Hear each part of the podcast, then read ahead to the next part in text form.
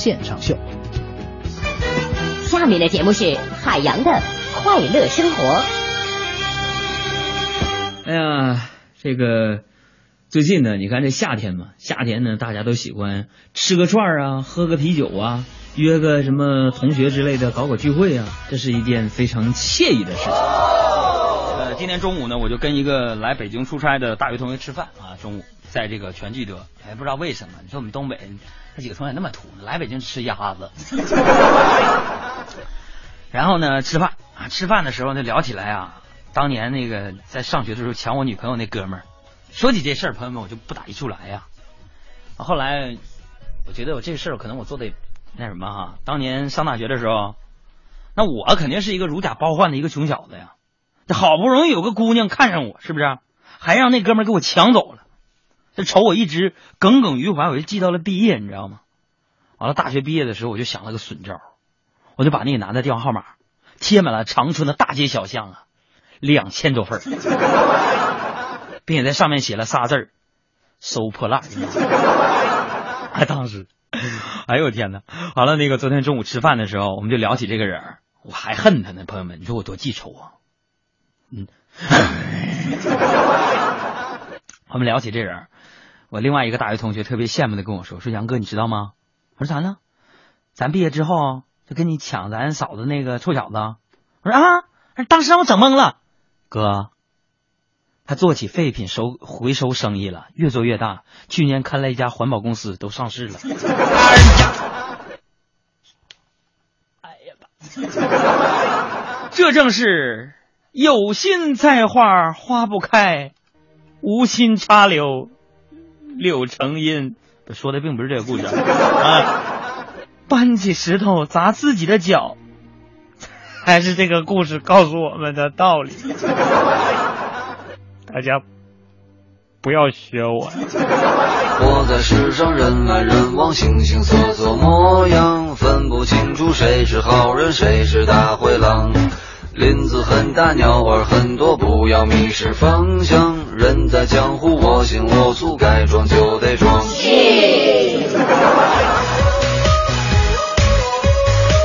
然后聚会的时候呢，啊，我就惊喜的在那打听啊，有一个我非常关注的一个同学在北京的状况啊。我这个同学呢在北京，而且呢还在一家小学里当老师。这这这这样呢，我们在聚会之前就很快的取得了联系。然后今天中午呢吃完饭没啥事儿，我就转悠一下啊，去他们学校准备叙叙旧嘛，对不对？然后我就不知不觉的呢，就到了下午上课的时间。啊，这时候在学校里边，有一个班上的一个小学生，上课就迟到了。啊，我就我在那看呢，啊，那小学生就在那站门口就哭啊。啊，那同学小学老师一般都挺厉害的，站着就问他：“小宝，你为什么迟到了？”当时啊，那小学生在那抽泣的、哭的，都上不来气儿了，就。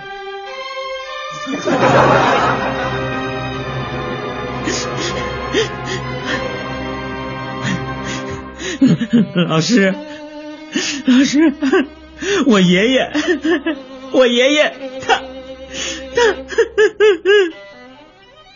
我这同学一听，哎呀，顿时啊，我看他估计是心生怜悯，就走过来，非常难过的安慰学生，就说了：“你可别伤心了，孩子啊，别伤心了，你爷爷在天之灵，也不希望你这样，老师不说你了啊。”我这小学生还在那抽泣呢。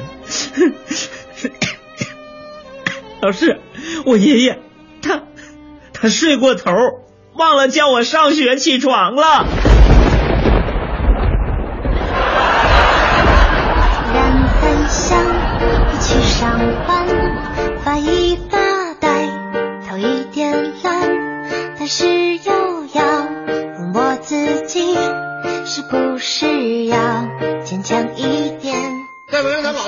不说说。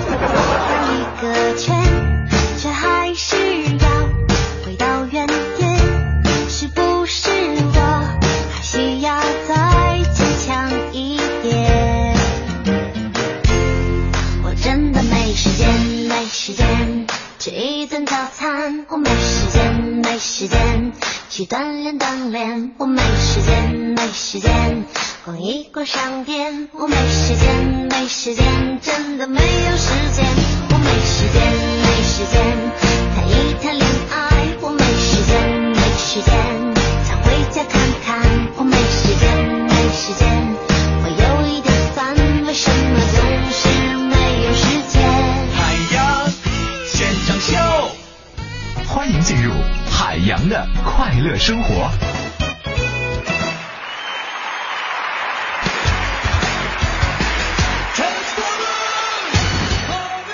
哎呀，这每次回到学校呢，都会让我不由自主的想到我的小学时光啊。记得上小学的时候，有一段时间我学习成绩不好，班主任经常让我叫家长。回家之后呢，我一定就会挨批，甚至是挨打。后来呢，朋友们，我一般成熟的比普通人早嘛，我就想出了一个好方法，就是每逢过年呐、过大节小节的时候呢，我都拿我的压岁钱、零花钱给班主任买点小礼物什么的给送去。你还别说，真没想到啊，班主任对我的学习更重视了，叫家长次数更多了。这回期末考试，我儿子就考了个第二名，倒数第二名。你说他对得起？他就连他名字都对不起。名字？就为让这孩子有出息，嗯你知道我给他起个什么名字？什么名字？牛顿。长得像头牛，反应还很迟钝。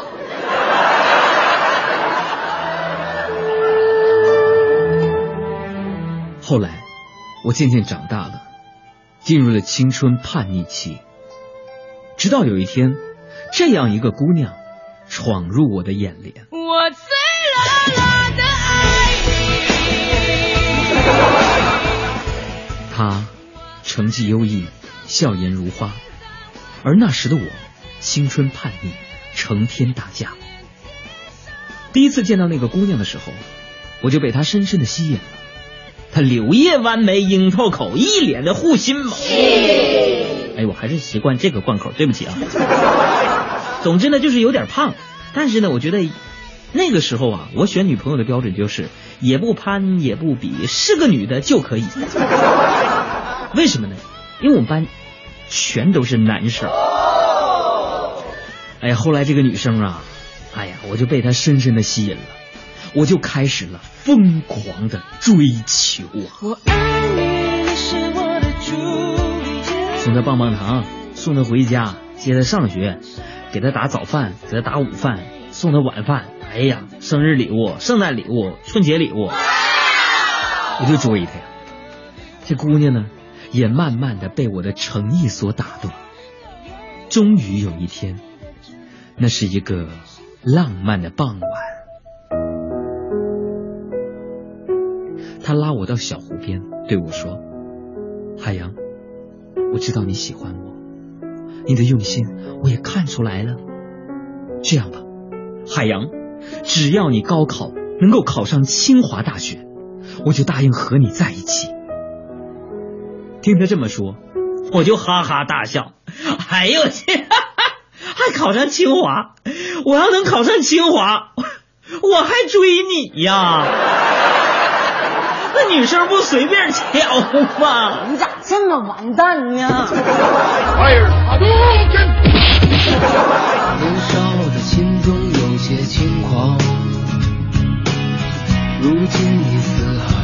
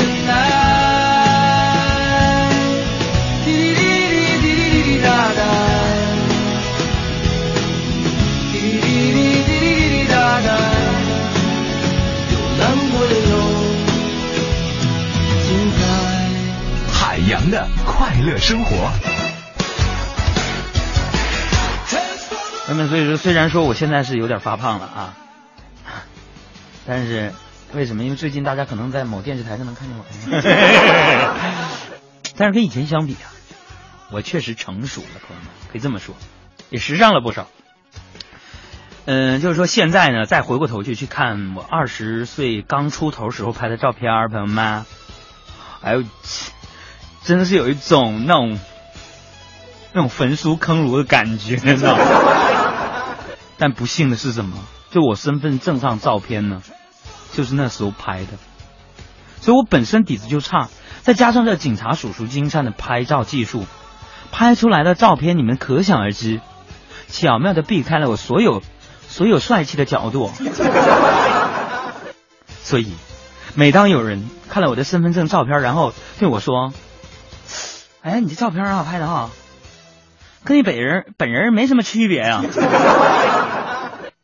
朋友们，你们能想象到我那个时候的感受吗？此处略去二十七个字儿。最近呢，我跟那个我搭档小爱啊，经常接到这个电视台的邀请，说去录节目、做节目，也去了几回。但是呢，我俩发现呢，实在是胖的不行了，但又管不住嘴呀，所以我跟大家推荐一个好办法。我俩人无奈之下呀，我跟小爱这体重咔咔咔往上涨啊，这倒能配合很多媒体对我们的宣传，说是脱口秀里边两个重量级选手。这怎么着？咱们对自己得有约束啊，对不对？我俩无奈之下呀，咔咔咔签个协议，对不对？找那个小胡做公证，为啥找他做公证呢？他比我俩还胖。因为什么呢？就是我跟小爱，我们俩要是说晚上上节目之前谁吃东西啊或者零食，就给对方五十块钱。朋友们，你们猜怎么的？你别说，自从定了这个规定之后，我们俩每天都能从对方那块拿到五十块钱，老开心了，你知道吗？这个今天早上说一件事啊，今天早上事情让我清楚的意识到一件事啊，就是我不能再继续胖下去了。因为今天早上坐公交车人不是特别多吗？啊，车里边非常挤，挤这时候呢，一个老大爷被人群挤过来了。当时我寻思，老大爷上来咱得让座啊，对不对？哎，然后那个这大爷见我这样，一个劲儿的摆手，啊就把我往这椅子上按。我说大爷没事我不累。完，那大爷非常惊恐的就说：“说你别动啊，老师给我坐下。你站起来更占地方。”这啥呀？这杀人不见血呀，或者说只见血呼呼呼往外流，没有伤口。哎，我想说这大爷，你说你让我情何以堪？不过没关系，大家不都这么说吗？请善待每一个微胖的人，胖子都是潜力股。虽然说朋友们我吃，但是不代表我抵不过饿呀，我只是抵不过不吃饭的那种那种寂寞。你们把这些粮食不知道转化成了什么玩意儿的人们。你凭什么嘲笑我们这些把粮食转化成肉的人们呢？为什么不可以吃宵夜、看电视、喝可乐是绝配？学会会胖，但那又怎样？我也曾经想象瘦下来的模样，再到那堆脂肪会怎样，但会不会有那天我真的不敢想？我不敢想，衣服可以穿得漂亮，不用 XL 来伪装。这里是海洋现场秀，我是小爱。那刚刚海洋也说了，最近呢，他露面了很多的电视节目，比如说呢，我们海洋现场秀，我们海洋工作室和辽宁卫视合作的一档电视脱口秀节目《海洋俱乐部》。那在这儿呢，要给大家说一个好消息，就是海洋俱乐部观众招募活动呢要发大礼了。因为呢，今年的八月月份呢，节目即将迎来开播一百天的一个纪念日，所以呢，海洋俱乐部节目呢将会进行一个回馈听众的大抽奖的活动。这个筹码呢。非常的简单，就是大家曾经成功报名参加过录制现场节目的次数啊。规则呢有这样的，就比如说，如果你在之前累计超过了两次的这个节目录制呢，就成为了我们二等奖的候选人。那如果呢你非常非常的支持我们的这一档节目，累计参加这个录制节目超过了五次，那简直就是 VIP 的待遇啊！大奖是指日可待。如果你现在还想报名参加，比如说这周六的录制的话呢，现在你就可以关注海洋或者是海洋。俱乐部的公众微信号，然后回复“录制”“录制”两个字，然后呢就会弹出一个最新的报名链接地址，你赶紧填写好自己的信息，成功的加入我们这一次本周六的节目录制吧。这里呢还是海洋现场秀，接下来呢我们来听一听我们的听众朋友给我们发来的五花八门的段子，大家来说笑。下下一个节目，大家来说笑。但这位朋友说，在很久很久以前，long long ago，海洋还是个农夫。有一天，他去砍柴的时候，不小心把斧头掉进了河里。这时，从河里边就浮出了一个河仙啊！怎么是河仙是什么呀？海鲜听过没有？白胡子啊，穿一袭白衣，穿金戴银，十分富态，是个神仙呢。这个神仙左手拿着一把金斧，右手拿着一把银斧，但是呢，身材有点佝偻，笑盈盈的问海洋：“年轻人呢？告诉我，哎，哪把斧子是你你掉的？”哎呀，左手金，右手银，我看了一会儿金斧头和银斧头，我又看了这个身材佝偻的神仙，我二话没说。我打晕了这个神仙，把金斧和银斧还有神仙神仙身上的金银财宝一起带回了家。朋友们，我是个唯物主义者。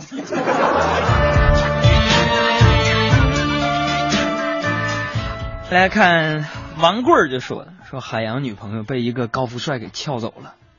过了几个月啊，大家在街头当中偶遇了。哎呦，不错。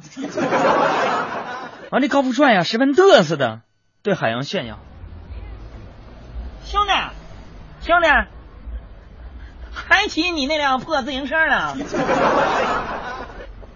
哎呀，我谢谢你啊，哥们儿啊！这些年啊，谢谢你照顾我媳妇儿啊！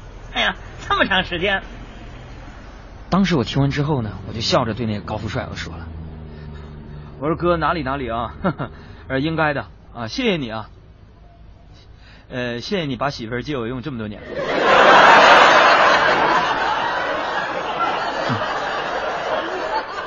朋友们，嗯，这叫以其人之道还治其人之身，这招是我表哥宋朝时候的朱朱朱熹教我的。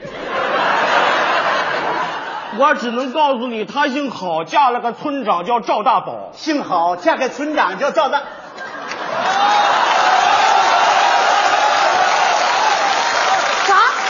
我媳妇儿啊，我媳妇儿，我不知道啊，我要知道，我媳妇儿呀，大哥，哎呀，我我知道，我知道你大哥，我这还巴巴给人上课呢，你说我咋摊上这么个事儿？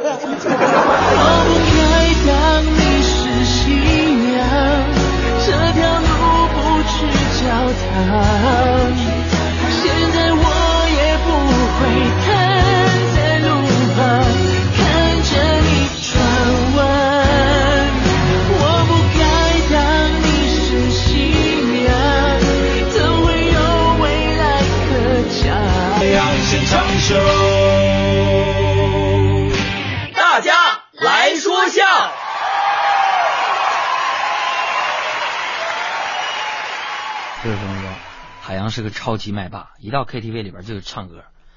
唱歌唱的特别好，就开始唱了，唱那首他最新发行的单曲《给自己一个微笑》。下面这首歌送给大家，预备，走。聊一聊人生理想，夜还漫长，陪着你分享。秀在海洋现场，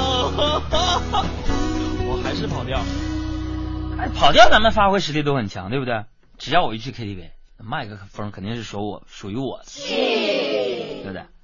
昨天晚上这位朋友说海洋喝了点酒啊，已经唱到什么境界呢？就是那种呃鸡头白不是旁若无人的境界。然后这同事在旁边好心提醒杨哥呀，你让其他朋友们点点歌吧，啊，唱唱。你说你自己是不是多孤独啊？我说行。我说大家也来点吧，啊，你你你这小这小爱的提议非常好，让其他朋友们点点歌，点吧。小爱在那点头。我说那个你们随便点啊，不是我吹牛，那你们点的我就都会唱。这就是传说当中的用实力说话。再来看呢，Zero 这位朋友说，海洋啊特别喜欢吃什么呢？跟大家说，海洋特别喜欢吃大蒜啊。哎呀，只要是就是大蒜拌大米饭，饱了，好养活。所以他没事吧，总是把自己那嘴呀整的那味儿啊特别大。哎，一做节目吃大蒜呢，那收音机里边的那味儿顶风臭出三千里去。这朋友你怎么这么了解呢？呃，开车的朋友们准备好了吗？想验证一下吗？调整好音量啊，把那个排风扇都打开。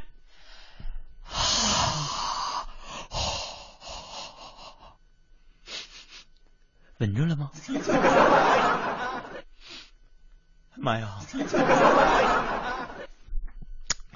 俺说味儿特别大，所以经常呢被媳妇儿骂，破口大骂，骂了无数次。说今天中午啊，食堂吃饺子，吃饺子那必须得吃大蒜的，一头蒜就一口饺子了。吃完之后，你怕回家媳妇儿发现呢？怎么整呢？就回家办公室啊，刷牙，刷刷。我们刷了，刷了六十多遍呢，牙龈都刷秃噜皮了。他用我的实际行动啊，告诉大家高露洁说防止牙龈出血是骗人的。啊，然后晚上回家了，回家跟媳妇儿说话，媳妇儿啊，你你可美了哈！一张嘴啊，这媳妇儿就眉头紧皱啊。当时我想这咋整啊？这我用了黑人、高露洁、佳洁士。黑妹、安利，哎呀妈呀，都用了，还主演。我想，我就儿媳妇不会，这你也能闻出来？啊，就见我媳妇儿那捏着鼻子就一顿咆哮：“离我远点，离我远点！”哎呀妈，这嘴里边，哎呀妈，你中午你吃牙膏了你啊！朋友们，这是告诉我们什么事儿呢？哲学一个命题，量变到质变是个过程，凡事。要讲究一个度啊！后来我只有用大蒜嚼了两瓣，掩盖我牙膏的味道。再来看这位朋友，这位朋友在我们微信里面留这样的一个事儿，说这个海洋第一次跟女朋友约会，那是一个冬天，天气很冷，我的女朋友故意没有穿外套，想给海洋一个表现的机会。当他们的约会进行到一半的时候，女朋友就说了：“哦，亲爱的，今天好冷，人家出门的时候忘记穿外套了。”当时我看了他一眼，因为冷而瑟瑟发抖的脸，我笑着说：“幸亏我穿了，不然肯定跟你一样够傻呵的。”朋友们，我其实是典型的经济适适用男，有些人。真的适合单身一辈子。我想我会一直孤单。喜欢的人不出现，出现的人不喜欢，有的爱犹豫不决，还在想他就离开，想过要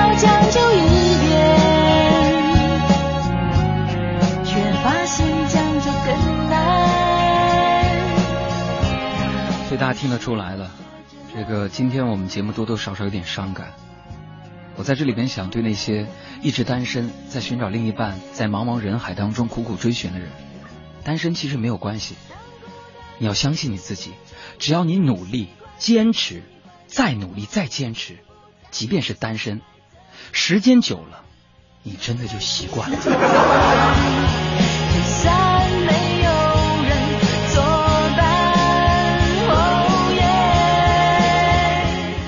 好的，这是今天大家来说笑环节的内容。稍后呢，我们将会进入海洋现场秀的一个重点板块——实时乱侃。那如果大家听过我们昨天的节目，对今天的预告呢，都会知道，今天呢，我们的实时乱侃呢，将会由小爱和很少在节目中露面的这个德华来为大家送上。当然了，在今天的实时乱侃之前呢，还是要进行我们海洋现场秀在本届世界杯期间的一个送大奖的活动。那昨天呢，我们给出的问题是来猜一猜，在巴西对墨西哥的这场比赛当中呢。内马尔一定会进几个球。那没想到，因为这个墨西哥门将的神勇表现，我们之前节目上节目之前统计了一下，让我们通过第四关答对的候选人呢，现在只剩下了八个人。那今天呢是最后一关，所以呢我们要抛出的最后一关的问题，大家听清楚了，就是在今天晚上，也就是明天凌晨呢将会进行这个小组赛 B 组的第二轮比赛，澳大利亚队、荷兰队以及西班牙队对智利队。那既然是最后一关了嘛，所以问题呢我们会稍微的提高一点点的难度，那就是请大家猜一猜，在这四个小组的呃四四个队的这个比赛当中，两场比赛当中一共会进几个球？今天晚上的这两场比赛当中一定会进几个球？大家呢想到答案猜对的话呢，就赶紧第一时间把答案发过来。不过呢，也是提醒大家千万不要刷屏，因为我们会以你发来的第一个答案为你的最终答案。好的，那进入今天的实时乱侃之前，在之前呢，我们还是要请大家来听一听伪球迷小爱的世界杯观赛指南。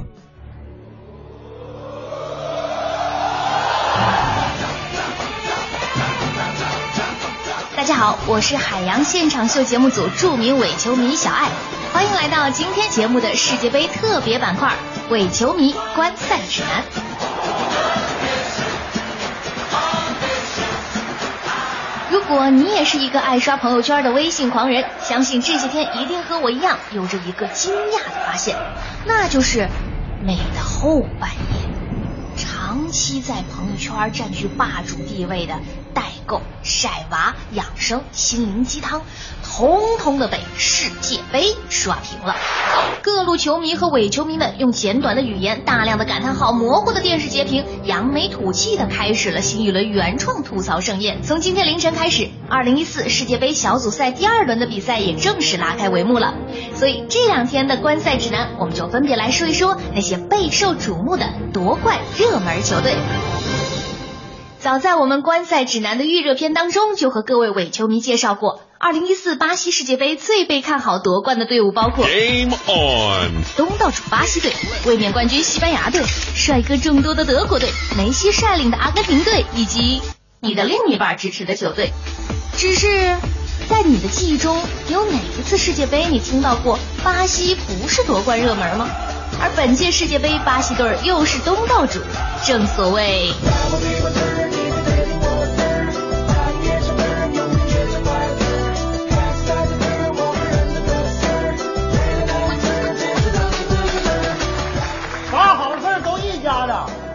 球非得为你转，你是太阳啊！巴西队有个外号“五星巴西队”，因为巴西国家队是世界上到目前为止唯一一支获得过五次足球世界杯冠军的球队。不过我暗自揣测，人家巴西队可是很想尽快扔掉这个称号，冠军当然是越多越好了。冤冤相报何时了啊？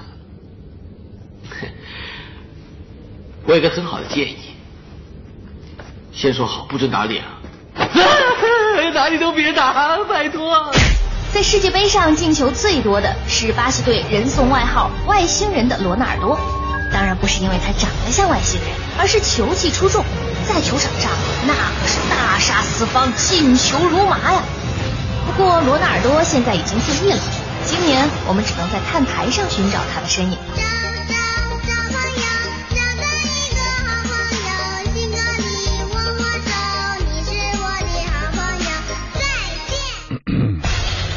很多人评价说，这一届的巴西队是非主流，当然不是因为最近人气飙升的内马尔留了非主流的发型，而是说现在巴西队的打法很欧洲化，多了整体，少了灵气和技术，也是第一支防守比进攻要好的巴西队。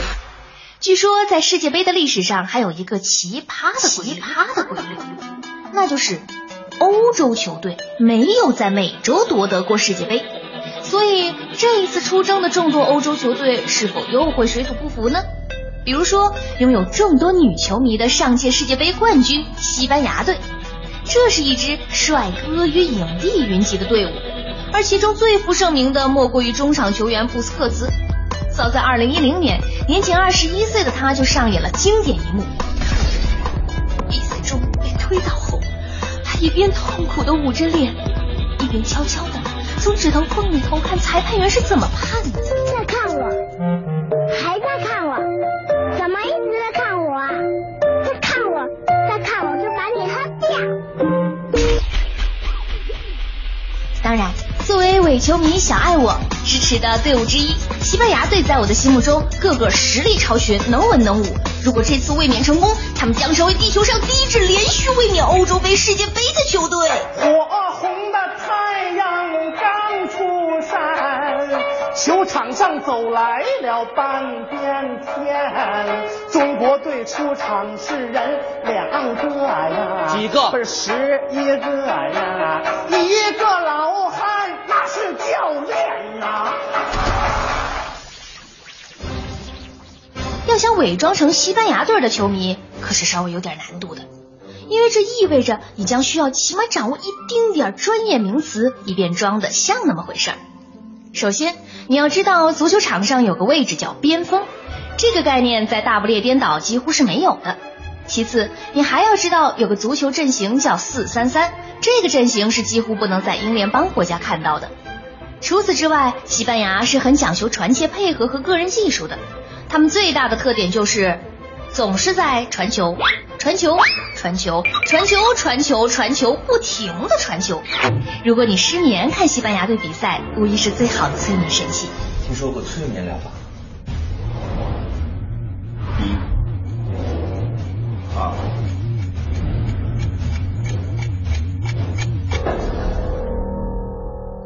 我已经被催眠了吗？三三。如果你要混迹在一堆货真价实的西班牙队球迷当中看比赛，不时的对战术指指点点是比较明智的选择，哪怕你自己都不知道自己在说什么。单词量一定要大，海大、贼大、奇大，用战术术语压死所有怀疑你伪球迷身份的别有用心者。当然了，如果你没有足够的信心保证你的伪球迷身份不会被揭穿，伪球迷观赛指南在此温馨提示：西班牙的比赛你就不用看直播喽，回头看看比赛集锦就好了。他们场上一般没有前锋，因为前锋要么坐在替补席上，要么在打左后卫呢。明天凌晨三点，西班牙对阵智利，不知道这一次他们场上球衣的选择是不是还会延续与2002年中国队服相像的白色球衣呢？我们拭目以待吧。好的，今天伪球迷小爱的观赛指南就奉送到这里，我们下期再见。如果还有下期的话。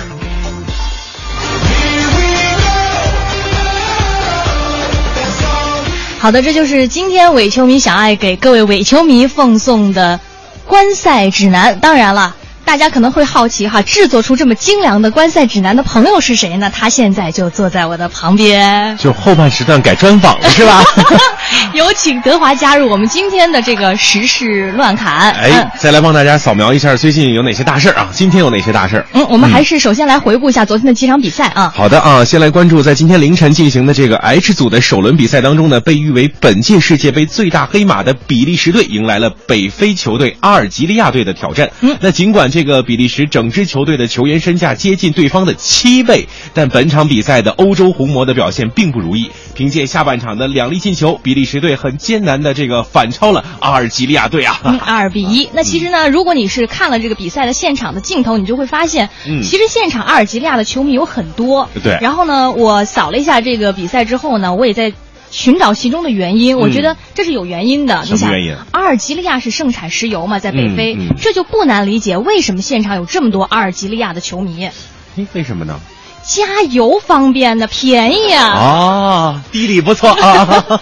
而且呢，你看这个比利时队的这个第一粒进球哈，出现在这个替补队员上场之后的第七十分钟。你知道这告诉我们一个什么道理吗？什么道理啊？我觉得呀、啊，可以给比利时足协一个非常诚恳的建议，嗯，就是下场比赛之前呢，可以让你们的球员自己先踢一个小时热热身，然后再参加比赛。靠谱。然后我们再来看啊，有解说员嗯我曾经听过这样一句话，说一个好的门将可以顶半支球队。那在今天凌晨巴西与墨西哥的比赛就再次证明了这一点。咱们看看门将哈，墨西哥门将这个奥乔亚横空出世，再次证明了一个亘古不变的真理。凭借他全场比赛多达六次的高接低挡，墨西哥人是顽强的战平了的强大的东道主。奥乔亚不仅奉献了本届世界杯赛场上最多的一次扑球，也成为自一九九一九六六年以来墨西哥队在世界杯赛上首次完成六次扑球的门将，打破了尘封了将近半个世纪的记录。嗯，可以说墨西哥的门将从此成为了江湖上最神奇的一个传说。哎，对。当然了，我在这儿呢也特别想对这个我们刚刚也说了夺冠热门巴西队说一声啊，嗯你看这一次虽然呢没有达到大家预想当中的怎么大血洗什么墨西哥队啊，你想想这个墨家的城门，就别说你巴西队了，你想想在咱们中国这个遥远的历史的记载当中，墨家的城门啊，嗯，连鲁班可都没有走开过呢。没错，进来坐，连马云也不放过。海燕儿，在家不？开门呐，海燕儿。好的，我们再来浏览，迅速的浏览一下其他的几条新闻啊，抓紧时间。来关注最近央视曝光了一起高考替考事件，组织替考者自称他们花钱可以监考各个环节给打通，枪手报价是这样的：二本两万，一本三万，重点一本五万。教育部对此回应称，替考大学生将被开除学籍，目前已派工作组赶赴河南、湖北指导督办调查。再来看，现在的年轻人见面的时候很流行一句话，就比如说，嗯。哎，你家的 WiFi 密码是多少？你去到一家，比如说这个咖啡厅啊，或者是饭店，也很奇怪的问你家有 WiFi 吗？对，密码是多少？嗯。但是要注意了，央视消费主张主张呢，近日联合金山毒霸安全工程师曝光了家用和公共 WiFi 呢是存在着陷阱，嗯。即使是商家提供的 WiFi 也能被黑客呢是狸猫换太子，而你的家用路由器很可能十分钟就能被黑客攻破。所以呢，哦。接下来我们来听一听我们海洋现场秀团队科学家对此做出的点评。街上不会掉馅饼，要是哪天哗嚓掉下个大馅饼，那肯定不是圈套就是陷阱啊！那玩意儿。继续再来看。北京呢，近日公布了二零一四年企业工资指导线。据中新网记者不完全统计，截至六月，也就是这个昨天啊，今年全国已有十个省区市发布了二零一四年的企业工资指导线，其中河南和新疆的基准线最高，均为百分之十五。值得注意的是，与去年相比，多地工资的指导线的涨幅出现了下调。嗯，那大家呢，如果是这么好信儿的话呢，也可以上网去查一查自己所相应的这个省份的这个工资指导线和自己的实际的工资水平到底差距有多大。查完又是默默两行泪呀。没事儿，你想想这么热的天儿，还是那句老话嘛。你看，如果你想心静自然凉的话，查一查你的工资条，没准你就不用开空调，还省电。继续再来看这件事儿就不是特别好了。昨天嗯上午十点多钟的时候呢，在山东青岛有一名男子啊坐在这个窗沿上啊，声明要轻生啊，嗯大家都劝都劝不下来。而现场的什么民警啊、消防队员呢，还有街道的工作人员来劝说这名男子呢，都没有获得很好的结果。最后没有办法，消防人员呢只能在这个楼外用高压水枪来喷射这名男子，然后不到十秒钟呢把这个男子喷回了屋子里边你知道看到这个消息之后啊，我真的觉得其实。没什么事儿过不去的，干嘛非要轻生呢？你连死都不怕，你还怕活下去吗？但是啊我想跟这个消防队员说，下回啊节省一点，不用开，不用开那个那个拿这个高压水枪。嗯如果你用开水的话，可能不用十秒，他一秒钟立马就回去了。接下来关注一条这个嗯比较孝顺的消息啊。嗯据香港媒体报道，那吴彦祖的母亲呢，近日患上了重病。孝顺的吴彦祖呢，决定暂停所有娱乐圈工作，连多年的心血成立的这个经纪公司也本月底将解散。他决定把全部时间用来陪伴母亲。嗯，那也希望吴妈妈能够赶快的恢复健康。对嗯，再来看一条娱乐圈方面的消息，《爸爸去哪儿》呢出了电影版，不知道有多少朋友去电影院看过这个电影啊？但是呢，这个五个爸爸显然呢觉得是还不过瘾。昨天呢，电影《爸爸的假期》呢又重新启动了，而且说这一回啊是王岳伦亲自上阵当导演。那田亮呢在这个发布会现场还爆料说，他们除了一起拍电影，还要打算一起去办一家幼儿园。嗯，然后我看到这个消息，我根据五位爸爸在这个电视节目当中的表现呢，我觉得爸爸们的分工应该是这样的：郭涛去当幼儿园的园长。田亮呢可以负责去打扫卫生，嗯林志颖呢可以当老师，买菜的话呢可以交给王岳伦。那不都亏了？那说呀，张亮当之无愧的做饭大厨一定是给他。再来关注这个英国的一个大厨哈，英国厨师穆哈默德最近调制出了号称辣遍天下无敌手的鸡腿酱。嗯，他在烹调中呢，全程需要戴防毒面具，以免被辣味杀翻在地；食客也需要签署责任豁免书，戴两副手套护手才能开吃。穆哈默德呢表示，食用时感觉像把熨斗放到嘴唇之上啊，我知道德华是不能吃辣的，是吧？完全不能吃。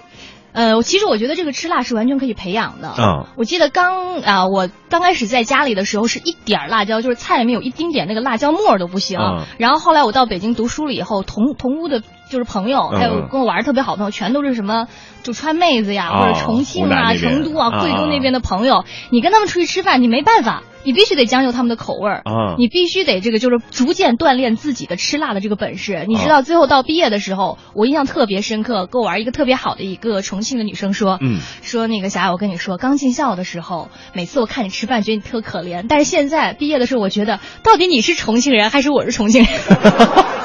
所以培养的，很成功。希望德华呢也能够培养一下自己吃辣的这个本事，哪天去尝试一下可以考虑穆罕默德的鸡腿酱啊。那我还能回来吗？呃，祝你好运。再来看最后一条消息啊，这是参考消息网今天的一个报道。嗯，据香港商报网站援引德国南德意志报的一个报道认为说，在中国，五十多岁的中年妇女是最具有影响力的私人投资群体。那从、啊其实从之前的这个抢黄金像当白菜一样抢能看出来，我觉得呢。嗯，这个话呢也是有一点道理的。比如说，嗯，有一些新闻当中我们也看到，他们其中的很多这个五十多岁的中年妇女这样的一个群体是参与决定了广场附近的楼盘的价格。同是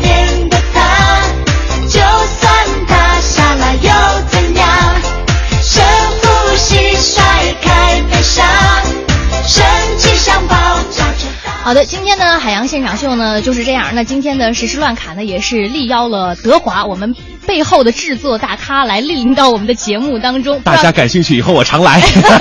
如果大家对德华的表现呢可以点赞的话，赶紧通过我们的公众微信来告诉我，这样我们能决定明天、下期还能不能见到。靠你们了，大家！我们下期再见了。如果还有下期的话拜拜